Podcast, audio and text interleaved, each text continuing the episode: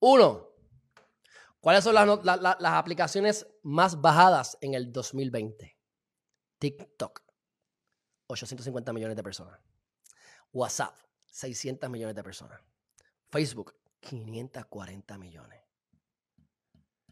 Instagram.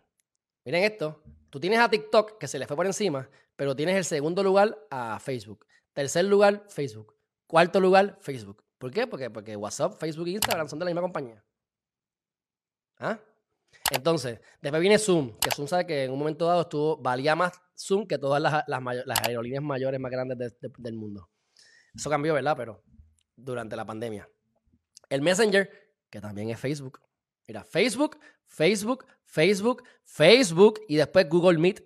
Eh, ah, no, este es de Google. Exacto. Pero uno, dos, tres, cuatro de Facebook. Sacho. Después Snapchat, fíjate, Snapchat, yo pensé que iba a morir. No ha muerto.